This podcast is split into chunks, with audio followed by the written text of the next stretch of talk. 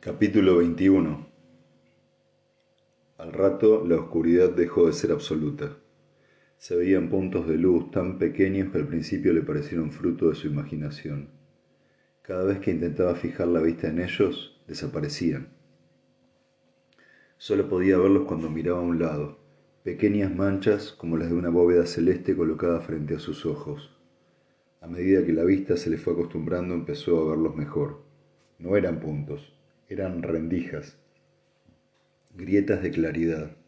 Poco después se dio cuenta de que no la rodeaban por completo. La luz venía de una sola dirección. Empezó a pensar en esa parte como la de adelante. Con esa referencia en mente, Jenny se aplicó a dar forma a la oscuridad. Le había costado despertarse. La cabeza le dolía y sentía unas palpitaciones que se convertían al menor movimiento en un suplicio. Los pensamientos se confundían en su cabeza, pero una terrible sensación de angustia le impelía a no abandonarse otra vez al sueño.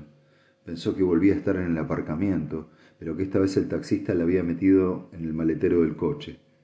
Se sentía enjaulada y le costaba respirar. Quería gritar, pero la garganta, como el resto del cuerpo, parecía no obedecer a sus órdenes. Poco a poco, los pensamientos empezaron a volverse coherentes se percató de que, estuviera donde estuviese, no se hallaba en el aparcamiento. Aquello pertenecía al pasado. De todos modos, eso no la tranquilizaba. ¿Dónde estaba? La oscuridad la confundía y la aterrorizaba. Intentó incorporarse, pero algo parecía aferrarle la pierna. Intentó zafarse, pero notó que algo se lo impedía. Palpando con los dedos comprobó que tenía un pedazo de cuerda atado al tobillo.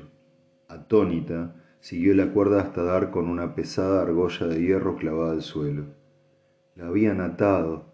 De repente relacionó la cuerda, la oscuridad y el duro suelo sobre el que estaba, y recordó. Eran imágenes sueltas, un collage de la memoria que poco a poco iba cobrando forma. Estaba hablando por teléfono con David, sonó el timbre, fue a contestar, vio la silueta de un hombre en la puerta, difuminada por la cortina de cuentas del umbral y... y... Oh Dios mío, esto no puede estar ocurriendo. Pero estaba ocurriendo. Chilló, gritó el nombre de David, el de Tina, pidió ayuda. Nadie apareció. Haciendo un esfuerzo se obligó a callar. Respira hondo, no pierdas la calma. Temblando empezó a calibrar la situación. Donde quiera que estuviese, hacía fresco pero no demasiado. El aire apestaba, impregnado de un fuerte olor que era incapaz de identificar. Por lo menos estaba vestida. No le habían quitado ni el pantalón corto ni la camiseta. Se dijo que era una, buena señal. El dolor de cabeza se había reducido a unas sordas punzadas. Lo que ahora la apremiaba era la sed. Tenía la garganta hinchada y reseca y sentía dolor al tragar. También estaba hambrienta y al pensarlo reparó en algo que la dejó petrificada. No tenía insulina. Ni siquiera recordaba cuándo se había inyectado la última dosis. Tampoco sabía cuánto tiempo llevaba allí. Se había administrado la dosis habitual de la mañana, pero ¿cuánto hacía de eso? Si todavía no había pasado la hora de la siguiente, debía de faltar poco. Sin insulina, nada regulaba su nivel de azúcar en la sangre y, si empezaba a subir sabía perfectamente lo que pasaría. No pienses en eso, se dijo con brusquedad, piensa en cómo salir de aquí, sea lo que sea este lugar. Alargando las manos y siempre que la cuerda se lo permitía, había empezado a calcular los límites físicos de su prisión. Tras ella había un muro irregular, pero en los otros tres lados no encontró más que aire. Mientras tanteaba en la oscuridad tropezó con algo. Dejó escapar un grito y saltó a un lado. Al ver que nada ocurría, se agachó y buscó el obstáculo con cuidado. Era un zapato. Explorándolo con los dedos, pensó una zapatilla de deporte, demasiado pequeña para ser de hombre. Entonces ató cabos y se le cayó de las manos. No era solo una zapatilla, era una zapatilla de mujer, de Lynn Mitcalf. Por un momento el miedo estuvo a punto de dominarla. Desde el descubrimiento de la cuerda en la pierna, Jenny había intentado rehuir la idea de haberse convertido en la tercera víctima del asesino. Aquello era la brutal confirmación, pero no podía permitirse el lujo de derrumbarse. No si quería salir de allí con vida. Se acercó a la pared hasta que la cuerda se aflojó y estudió los nudos con los dedos. A juzgar por su consistencia parecían elaborados con el mismo hierro que la argolla del suelo. El lazo no estaba lo bastante apretado para hacer daño, pero era demasiado estrecho para liberar el pie. Al intentarlo no hacía más que desgarrarse la piel del tobillo. Apoyó el otro pie contra la pared y tiró con todas sus fuerzas. Ni la cuerda ni la argolla de hierro se movieron, pero ella siguió tirando hasta que le dolió la cabeza y en sus ojos apareció un fulgor. Cuando éste se apagó y recuperó el aliento, se fijó en las rendijas de luz. Si había luz, había escapatoria, o por lo menos algo más allá de esa lóbrega prisión.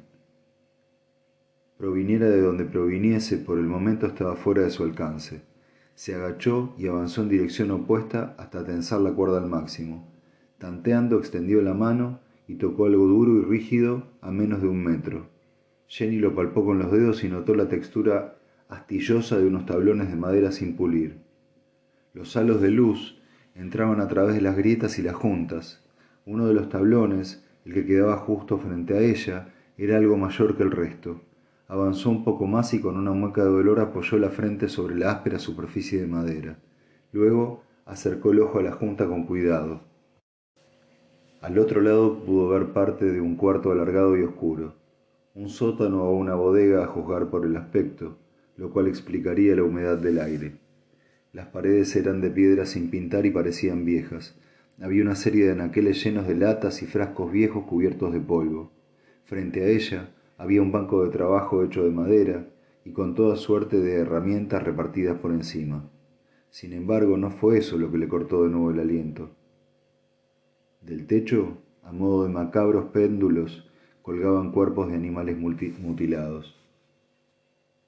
Había docenas de ellos, zorros, aves, conejos, arminios, topos, incluso uno similar a un tejón. Oscilaban de una forma tétrica, como mecidos por una suave brisa durante una travesía por un mar invertido. Algunos pendían del cuello, otros de los cuartos traseros, con un muñón en el lugar de la cabeza. Muchos de los animales se habían podrido hasta quedar reducidos a piel y hueso. Las cuencas de los ojos vacías la escrutaban con una expresión indefinible. Se apartó de los tablones ahogando un grito. Ya sabía de dónde procedía el hedor. De pronto pensó algo que le puso la carne de gallina. Se puso en pie y con cautela palpó sobre su cabeza. Sus dedos encontraron algo suave. Pieles. Apartó la mano pero se obligó a volver a tocar. Esta vez notó el suave tacto de unas plumas que cedían a la caricia de sus manos. También sobre ella había animales colgando. Sin querer dejó escapar un grito y se echó al suelo arrastrándose por él hasta dar de espaldas contra el muro. En ese instante se derrumbó y hecha un ovillo, empezó a gimotear. Pronto se le agotaron las lágrimas, se frotó los ojos y la nariz. Llorona. Llorando no iba a lograr nada. Además, los animales del techo estaban muertos, no podían hacerle ningún daño. Haciendo acopio de valor, volvió a la pared de tablones y, se y acercó otra vez el ojo a la rendija. En el cuarto del otro lado nada había cambiado, no había nadie, esta vez vio algo que el sobresalto causado por los animales muertos le había impedido ver antes.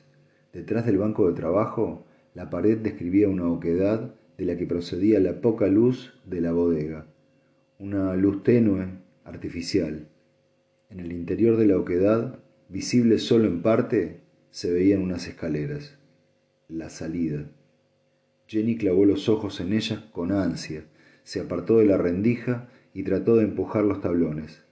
Arrodillada, los golpeó con ambas manos. El impacto le hizo daño en las manos y se clavó algunas astillas en las palmas, pero los maderos no cedieron.